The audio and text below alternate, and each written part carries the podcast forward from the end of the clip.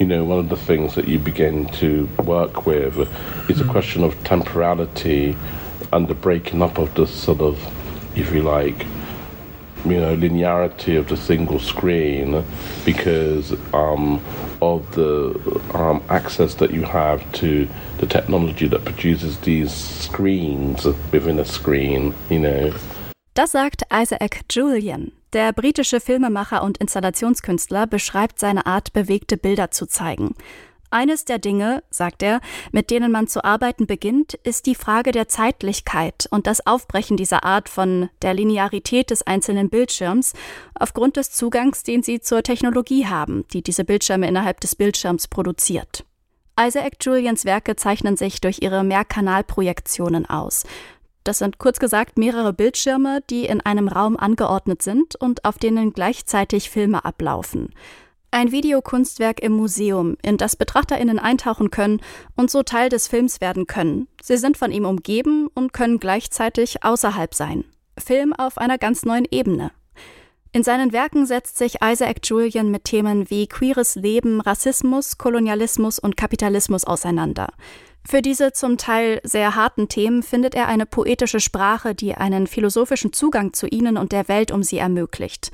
In dieser Folge von Kunst und Leben, dem Podcast in Kooperation mit dem Monopol-Magazin, wollen wir diesen herausragenden Künstler einmal näher kennenlernen. Mein Name ist Aline Frozina, schön, dass ihr zuhört. Hi.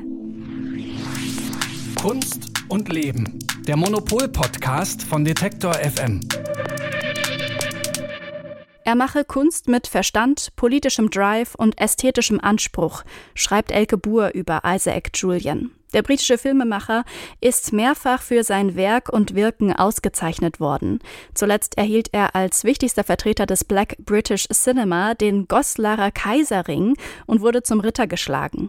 Außerdem wurde er in die Academy of Motion Picture Arts and Science berufen, die jedes Jahr den Oscar verleiht. Wir starten gleich in diesen Podcast. Vorher ein kurzer Hinweis unseres Werbepartners. Bald ist es wieder soweit. Die Art Düsseldorf öffnet vom 12. bis zum 14. April ihre Tore auf dem Areal Böhler. Mit dabei sind 105 Galerien, die eine Mischung aus aufstrebenden Talenten und etablierten Künstlern präsentieren. Die Messe untermauert ihren Anspruch an Diskursivität, Innovation und das Aufgreifen aktueller Themen durch ihren kuratorischen Ansatz und die gezielte Gestaltung ihrer Sektionen und Fokusthemen. Ihre Themensetzung und das Rahmenprogramm tragen dazu bei, dass die Messe auch weiterhin ein Ort des Austausches, der Debatte und des Kunsterlebens bleibt. Die Fokusthemen 2024 sind Photography und Identity, Retromania und Future Bodies. Unter dem Projekt Change Presented by E.ON werden in Kooperation mit der E.ON Stiftung Arbeiten zum Thema Transformation und Nachhaltigkeit ausgestellt. Für alle, die es gar nicht mehr erwarten können, öffnet die Art Düsseldorf schon zur Preview am 11. April ihre Tore. Mehr Informationen gibt es unter art-dus.de und in den Show Notes.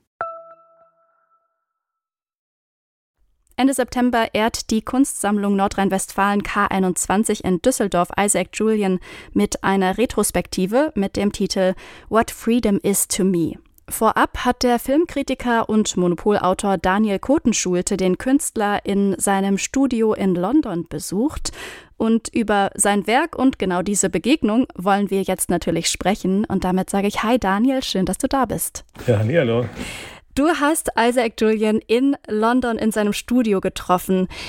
Zuallererst mal, wie, wie ist er dir begegnet? Was ist das für ein Mensch? Ja, das ist ein sehr intellektueller Mensch, der aber sehr herzlich ist gleichzeitig, also sehr äh, gerne kommuniziert. Seine ganze Kunst ist ja sehr einladend. Die macht es einem sehr leicht, aus allen möglichen Richtungen ähm, sich damit zu beschäftigen. Also ist ein großer Vermittler. Seine Kunst, finde ich, eine sehr pädagogische Kunst, wenn man so sagen kann. Und so ist er auch. Also er ist sehr offen, er hat ein wunderschönes Studio an einem Kanal in London und ähm, da ist natürlich bei so einem Videokünstler ist immer die Frage, was macht man da in seinem Studio? Und er hat seine ganzen Installationen da auch projizierbar. Der hat da fünf Leinwände hinter sich hängen gehabt, wo seine neueste wow. Arbeit auch gleichzeitig äh, gelaufen ist. Und das waren zwei Leute im, im Studio, die eigentlich damit beschäftigt sind, die Arbeiten immer zu adaptieren für neue Ausstellungsräume, andere Schnittmöglichkeiten zu finden, andere Projektionsmöglichkeiten auszuprobieren. Also das Werk ist immer im Fluss, wird immer neu durchdacht von ihm. kurz direkt an als, als zweite Frage. Was, bevor wir dann richtig eintauchen, was fasziniert dich denn an seinem Werk generell oder an seinem Schaffen? Ja, ich kenne sein Werk schon sehr lange. Der ist ja einer der Protagonisten des New British Cinema. Das war Ende der 80er Jahre so eine weltweit beachtete Bewegung. Da gab es Terry Gilliam, Derek Jarman, ähm, Stephen Frears, Peter Greenaway, so viele Regisseure, die alle eigene Positionen äh, hatten und zwischen Kunst und, und Kino auch sehr viel hin und her gesprungen sind, zumindest Derek Jarman und Peter Greenaway. Und aus ja. dieser Zeit heraus kam eben auch Isaac Julians Werk äh, zu uns und da war vor allem der Film Looking for Langston äh, über den, äh, den Dichter Langston Hughes aus der Harlem Renaissance ähm, ein ganz entscheidender Film. Ähm, war nicht nur ein Film über einen mir damals noch nicht bekannten Poeten, sondern auch ein Film über die homosexuelle Kultur der 30er Jahre, über eine verborgene äh, Subkultur mit den Mitteln des Avantgarde-Films. Der Film sah so aus wie so ein Film von Kenneth Anger, diesem großen Avantgardisten, so ein bisschen, also mit, mit sehr vielen äh, freien künstlerischen Mitteln, ganz frei erzählt und in Schwarz-Weiß sehr elegant, hat ein Pathos wie aus den 30er Jahren, viel Musik, also ein zauberhafter Film, der einen wirklich hineingezogen hat in eine, eine mir völlig unbekannte Welt. Und so blieb es dann mit Isaac Julian. Alles, was er machte, war äh, einladend fand ich. Und das finde ich immer noch. Also jetzt, wenn man seine neue Ausstellung sieht in, äh, in der Tate Britain, ähm, kann man von allen Seiten da reinspazieren und, und äh, ich habe immer das Gefühl, ähm, man lernt nie aus in seinen Arbeiten. Dann lass uns mal direkt in Looking for Langston reinhören, wenn wir schon nicht reingucken können hier im Podcast, um so einen kleinen Höreindruck zu bekommen. I saw you last night. Too many occupants are never found. In the basement. Many canoes overturned. Of the brass red. Your dark, diva's face. A lake. Lushing laughing. I hear the sea. Your voice screaming. Falling from the air. Behind your eyes. Dancing with the boys on the edge of funk. Twilight. The boys dance, darling. My tongue touching you. Walk indiscreetly.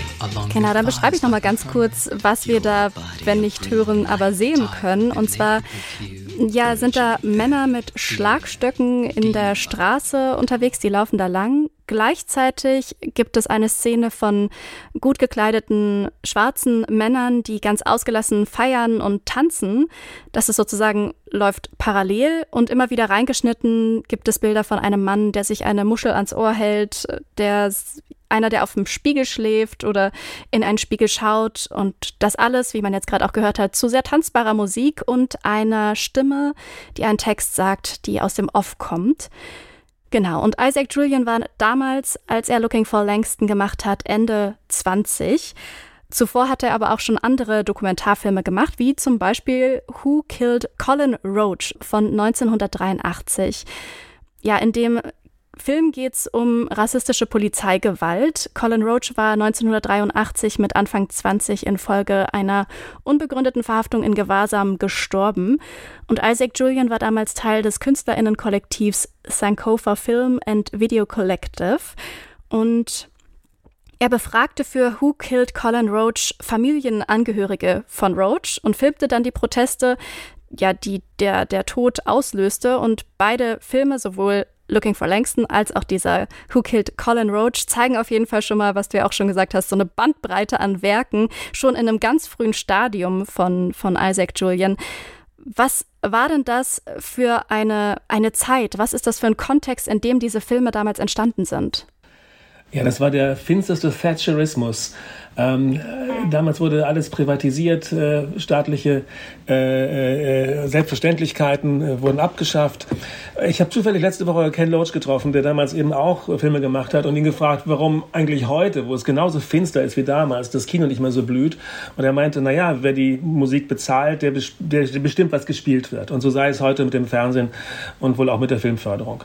Und damals war es noch ein bisschen anders. Es gab Freiräume. Und deswegen ähm, glaube ich, Isaac Julian hat seine Zeit in der Kunstakademie genutzt, um äh, radikalstes Kino zu machen. Und wenn man den Film heute sieht, und man hat ihn seit langem nicht mehr gesehen, ähm, dann ist das ein Film, wie man ihn heute nicht anders hätte machen wollen und können. Ähm, abgesehen davon, dass er auf Super 8 gedreht ist äh, und äh, sehr, sehr ähm, äh, intensiv ähm, die Zeit, äh, die er erlebt hat, äh, einfängt. Und zwar äh, auf Augenhöhe mit den Angehörigen, aber eben auch die Straßenproteste. Es ist ein, ein klassischer Protestfilm, Dokumentarfilm.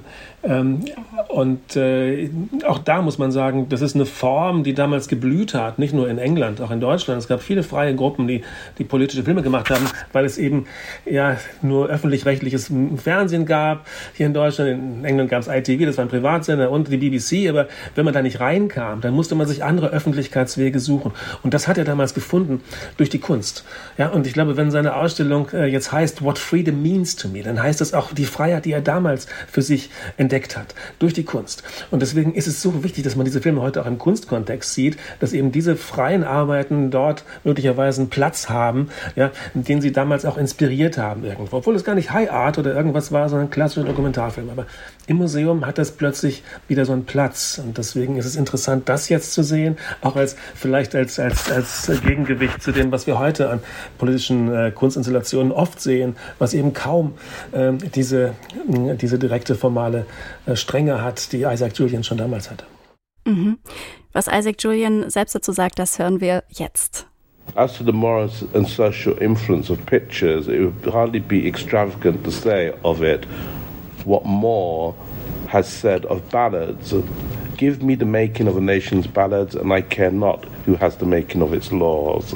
The picture and the ballad are alike, if not equal social forces, the one reaching and swaying the heart by the eye, the other by the ear. So amazing, you know. It is, it is. And I think kind of that idea that sort of, you know, pictures, the making of pictures at that particular time had a certain resistance to play, you know, or at least you might hope if he wasn't around, they could be kind of a historical memory, you know, of a documentation of what it was like or the struggles we were kind of undergoing um, and participating in. Yeah, and I think there's a certain agency to making images, you know, both of oneself, but also images which can transcend their time, you know. And I think all of those things were very like apparent to me when I started making works. Genau, um das so kurz so ein bisschen zusammenzufassen oder einzelne Punkte. Ähm, er spricht über, ja, über Frederick Douglass, der sagte über Balladen ungefähr, ähm, geben Sie mir die Macht, die Balladen einer Nation zu erschaffen und es ist mir egal, wer die Macht für die Erschaffung der Gesetze hat. Also es geht so ein bisschen darum, was jetzt bei Isaac Julian das Bild ist und auch der Ton sicherlich, dass die Ballade bei, bei Frederick, Frederick Douglass ist eine so eine soziale Kraft, die etwas verändern kann. So würde ich es jetzt mal zusammenfassen. Ähm, was in seinen ersten Filmen schon sichtbar ist und auch in dem Ton jetzt nochmal klarer geworden ist, ja, dass diese Macht, diese Bilder eine starke Macht haben können, gerade gepaart mit der Poesie. Das zieht sich auch durch alle Werke von Isaac Julian. In einem Interview mit der Tate Modern sagt er selbst, If someone was to approach me and to ask me what is my work about, I would say that I'm a poet, that I'm interested in poetry. Diese Poesie packt Isaac Julian in eine ganz bestimmte Form. Das ist jetzt schon mehrmals aufgetaucht, dieses Wort der Form. Ähm, er ja nutzt oftmals Mehrkanalprojektionen, die ein immersives Eintauchen in sein Werk ermöglichen. Du hast es auch am Anfang schon gesagt, dass da mehrere Leinwände bei ihm auch hingen im Studio, als du ihn besucht hast. Wie können wir uns das denn da vorstellen? Ja, es ist interessant, diese Arbeit über Frederick Douglass, das war der einflussreichste äh, schwarze Theoretiker des 19. Jahrhunderts. Ähm, und äh, diese Arbeit ist selber in einer Ästhetik, die mit dem 19. Jahrhundert äh, spielt, äh, einer romantischen, äh, von Caspar David Friedrich tatsächlich beeinflussten ähm, Landschaftsromantik. Äh, also er, er, durchschreitet halt verschiedene ähm, Landschaften dieser der Darsteller vom, vom Douglass. Und dann habe ich natürlich auch Isaac Julian danach gefragt, was diese, diese Figur des Romantikers äh, Caspar David Friedrich für ihn bedeutet. Und für ihn war eben das 19. Jahrhundert so eine wichtige Zeit, weil es natürlich auch die finsterste Zeit der Sklaverei war. Ja?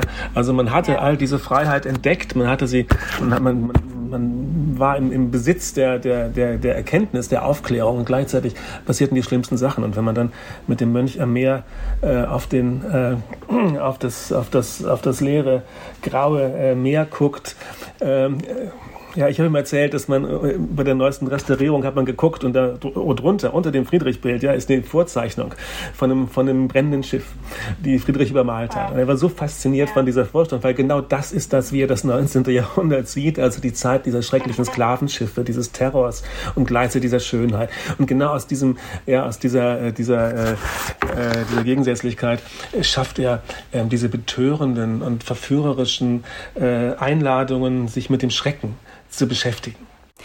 Du hast in, in deinem Text geschrieben, gesagt, dass Julian eine ganz neue Form des Kinos gefunden hat. Kannst du das kurz erläutern, was du damit meinst? Genau, also es gab natürlich schon mehrfach Projektionen in der Anfangszeit des Kinos. Das hat man schon irgendwie gleich am Anfang ausprobiert, dass man dachte, ja, wenn wir irgendwie Leinwände im Kreis aufbauen, dann können wir eine Ballonfahrt simulieren. Schon um die Jahrhundertwende gab es sowas. Aber es wurde eigentlich nichts äh, Signifikantes draus. Es wurde nur die Vergrößerung von der Leinwand. Eine große Ausnahme war Abel Gance, der Stummfilmregisseur mit seinem Napoleon-Film. Der hat am Ende so ein Triptychon aus drei Projektionen. Und das war eine Inspiration für, für, äh, für Isaac Julian, genauso wie eben für einige Avantgarde-Künstler der 70er Jahre. Diese. Man nannte das Expanded Cinema, dass das Kino einfach aus dem Kino rausgeht, so wie wir es heute im Kunstkontext machen. Das kam aus den 70ern. Und äh, was er macht, ist, dass er das wieder zurückführt ins Erzählkino.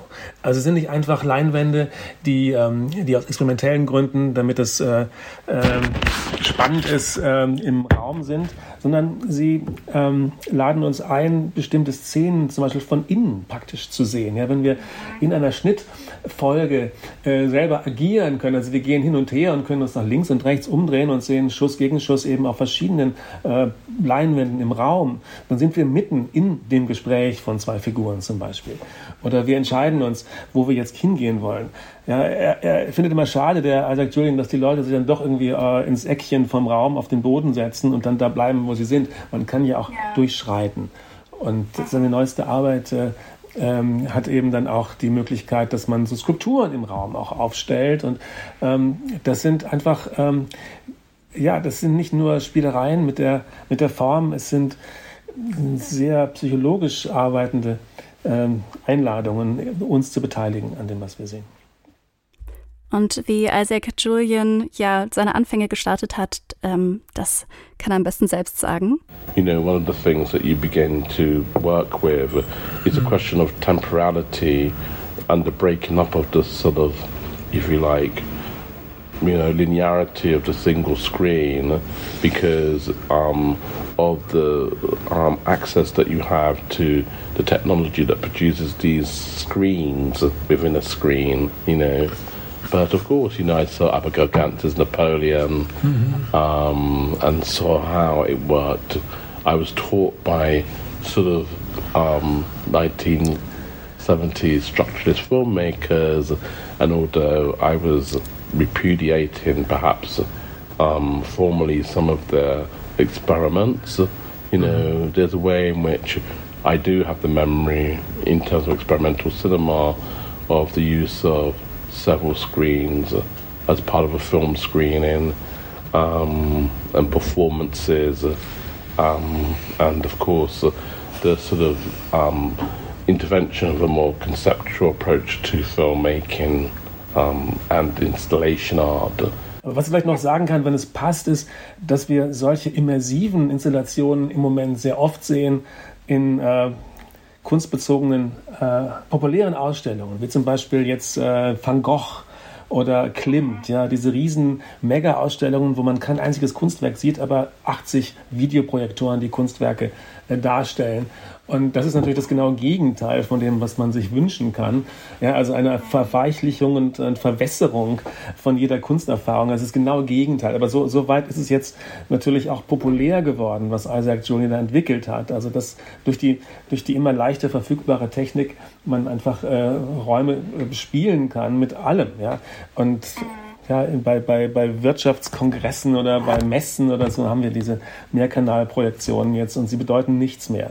Und umso wichtiger ist es natürlich äh, zu sehen, wie man das künstlerisch macht. Und ja, das ist also für Isaac Julian ist es schon eine komische Zeit im Moment, äh, dass man auf der einen Seite gerade im Museumskontext sehr viel Videoarbeiten sieht, sehr viel dokumentarische Arbeiten, sehr viel politische Arbeiten, aber ganz, ganz wenig äh, Arbeiten, die auch wirklich äh, die Form weiterdenken und seriös mit der Ästhetik der Projektion umgehen.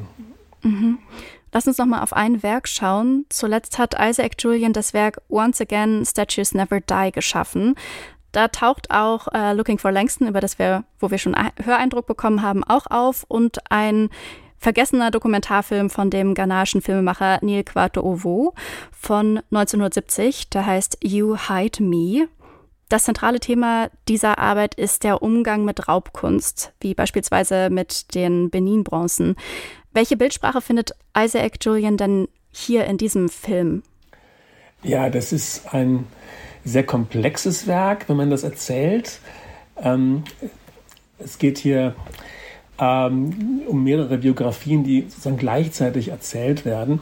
Ähm, man ist zuerst in so einem sehr verführerischen, schönen Schwarz-Weiß, so ähnlich wie in Looking äh, for Langston. Die zentrale Figur ist wieder jemand aus der Harlem Renaissance, nämlich der Kritiker Alan Locke, den äh, André Holland spielt, der Star aus Moonlight, aus dem Oscar-Preisträger Moonlight. Und der wird in seiner Beziehung zum äh, Philanthropen und Sammler Albert C. Barnes dargestellt. Ähm, Barnes war ein, ein Millionär, der moderne Kunst sammelte und dem äh, ein Museum gewidmet ist in Pennsylvania, das Barnes Museum. Und das hat auch diese Arbeit in Auftrag gegeben. Aber der Mann war auch gleichzeitig äh, ein sehr schwieriger Mensch, der irgendwie ja, jeden Besucher seines Museums selber ausgesucht hat. Ja, da durfte dann plötzlich doch nicht mehr jeder rein, weil er irgendwie die Kritiker nicht mehr reinlassen wollte. Äh, aber die Arbeiter aus seiner Fabrik, die durften alle rein. Äh, und ähm, diese, diese widersprüchliche Unternehmerfigur wird dargestellt von Danny Houston, von dem Schauspieler. Und äh, der hatte aber auch eine riesige Sammlung von äh, Benin-Bronzen. Und äh, das ist natürlich jetzt ein Riesenthema. Und ähm, zu diesem Konflikt, dass äh, auf der einen Seite eben diese Raubkunst da dargestellt wird, aber eben auch das war eben auch bei Barnes zum ersten Mal eine riesige Sammlung afroamerikanischer Gegenwartskunst in einem öffentlichen Museum äh, gesammelt wurde. Und äh, da beginnt jetzt diese Sache wirklich sehr modern und interessant und kompliziert zu werden, weil wir eben die Frage, die wir uns heute stellen, eben schon damals gestellt äh, bekommen, nämlich hier in diesem alten Dokumentarfilm äh, von 1970, den den jetzt Isaac Julian eingeschnitten hat, uh, You Hide Me. Und das ist ein Film, wo jemand im British Museum ähm, mit der Kamera unterwegs ist, die dortigen Benin-Bronzen äh, sozusagen über ihr, ihre Legitimation in der Sammlung äh, befragt und äh, sehr radikal Rückgabeforderungen stellt. Und das ist wiederum ein interessantes Thema für Isaac Julian, weil ähm, in seinen Filmen, zumindest sehe ich das so, äh, ist alles immateriell, das ist ja alles projiziert. Und wenn wir uns jetzt vorstellen, dass wir, dass wir Zugang haben zu dieser Kunst, die wir vielleicht sowieso erstmal erklärt äh, bekommen müssen, ja, was verstehe ich von, von Benin draußen von mir aus? Ich brauche Vermittlung. Ja. Da ist natürlich so, ein, so eine Installation eine ganz andere Möglichkeit. Wir nehmen es niemandem weg, aber wir können es uns aneignen in einer geistigen, ähm, äh, sinnvollen Art und Weise, ja, indem wir sie kennenlernen und in unseren äh, Kanon integrieren. Und äh, ich glaube, das ist das, was ich sich dann, also für mich sehr, sehr berührend eingestellt hat. Also eine Verbindung aus, äh, aus, einer, aus einer geistigen äh, äh, Nähe und, und Bereitschaft, ähm, äh, Kunst kennenzulernen, die bisher nur einen materiellen Platz hat. Sie wurde besessen, aber nicht unbedingt auch verstanden, oder? Von den Museen, die sie in Europa sich angeeignet haben. Also er ist auf jeden Fall ein sehr herausragender Filmemacher. Seine Werke werden ja aber viel eigentlich, äh, das haben wir auch schon mehrmals jetzt gesagt, in, in Kunstmuseen, in Museen gezeigt. Werden die auch in, in normalen Kinos gezeigt? Also gerade so die, die nicht mehrkanalig sind? Ähm, ja, also Looking for Langston habe ich damals noch im Kino gesehen und auch äh, sein richtiger großer Spielfilm Young Soul Rebels, den er damals gemacht hat. Zwei Jahre später hat er dann einen großen Film gemacht über junge Leute, ähm, Musikkultur, ähm, klasse Film, Anfänge des Hip-Hop, kann man immer wieder rausholen. Und er hatte natürlich jede Menge Gelegenheit, weitere Filme zu machen. Er hat Dokumentarfilme fürs Kino gemacht, einige ähm, sehr wichtigen Film über afroamerikanisches Kino, die Geschichte des afroamerikanischen, afroamerikanischen äh, Films äh, und einen Dokumentar Dokumentarfilm über, über Derek Jarman, seinen Freund, den großen Regisseur, der gestorben war. Ähm, er, er, achtet auch darauf, dass es noch ein Kanal Arbeiten von ihm gibt, also dass man auch seine Filme in, in, äh, als Kurzfilme sozusagen zeigen kann, bei Kurzfilmfestivals oder so. Aber irgendwie hat sich die, der Kontext hat sich verschoben in den, in den Museumskontext vom Filmkontext. Das war eine Frage, die ich ihn auch äh, gefragt habe, weil natürlich die, die Gelegenheiten sind ja da. Also es, es wird immer wieder, natürlich gerade jetzt ähm, gibt es neue Produzenten wie Netflix oder so, die Interesse haben, äh, gerade ähm, schwarzes Kino wieder äh, stärker zu repräsentieren, weil es eben einen größeren Markt plötzlich gibt ähm, für solche Filme. Und äh, aber das ist natürlich wieder so ein Pigeonholing, wieder so eine Nische, ja, in die man dann gesteckt werden würde. Ja? Das will er ja auch nicht. Wer, wer, wer wollte jetzt irgendwie so, ein, so eine Leerstelle füllen, nur weil man zufällig da ist? Also er ist wirklich sehr, sehr glücklich äh, im Museumskontext und das muss man ja auch erstmal werden. Ja, das ist eine ganz große, wer schafft das schon? Also wer schafft schon als Filmemacher wirklich diese, diese museale Anerkennung und vor allem die Kontrolle über das Bild? Wenn man da ausstellt, dann kann man wirklich jede Projektion bestimmen. Das können Sie nicht, wenn Sie auf Netflix laufen. Sie wissen ja gar nicht, was aus Ihrem Film wird. Ja, sehr beeindruckend, dass er beides kann. Sowohl im Kino sein als auch im Museum. Ja. Ende September werden wir Werke von Isaac Julian auch hier in Deutschland sehen können, und zwar in Düsseldorf. Die Kunstsammlung Nordrhein-Westfalen K21 zeigt eine umfassende Retrospektive von Isaac Julian. Der Titel ist, hast du schon erwähnt, What Freedom is to Me. Die Ausstellung zeigt Werke über drei Jahrzehnte hinweg. Worauf können sich BesucherInnen freuen, wenn man das überhaupt zusammenfassen kann? Äh, es ist wirklich eine ganz reiche Ausstellung. Man, man kommt rein und sieht erstmal diese frühen äh, einstreifigen äh, Dokumentarfilme, aber auch Fotoarbeiten, die ich nicht kannte aus der Zeit.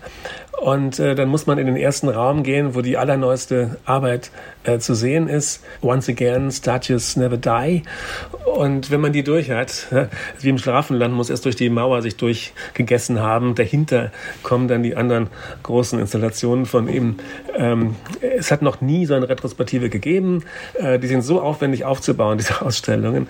Ich habe da im Studio auch seinen Assistenten kennengelernt. Das ist auch gleichzeitig der Assistent von, von Christian Markley, der diese komplizierten äh, Montagefilme macht.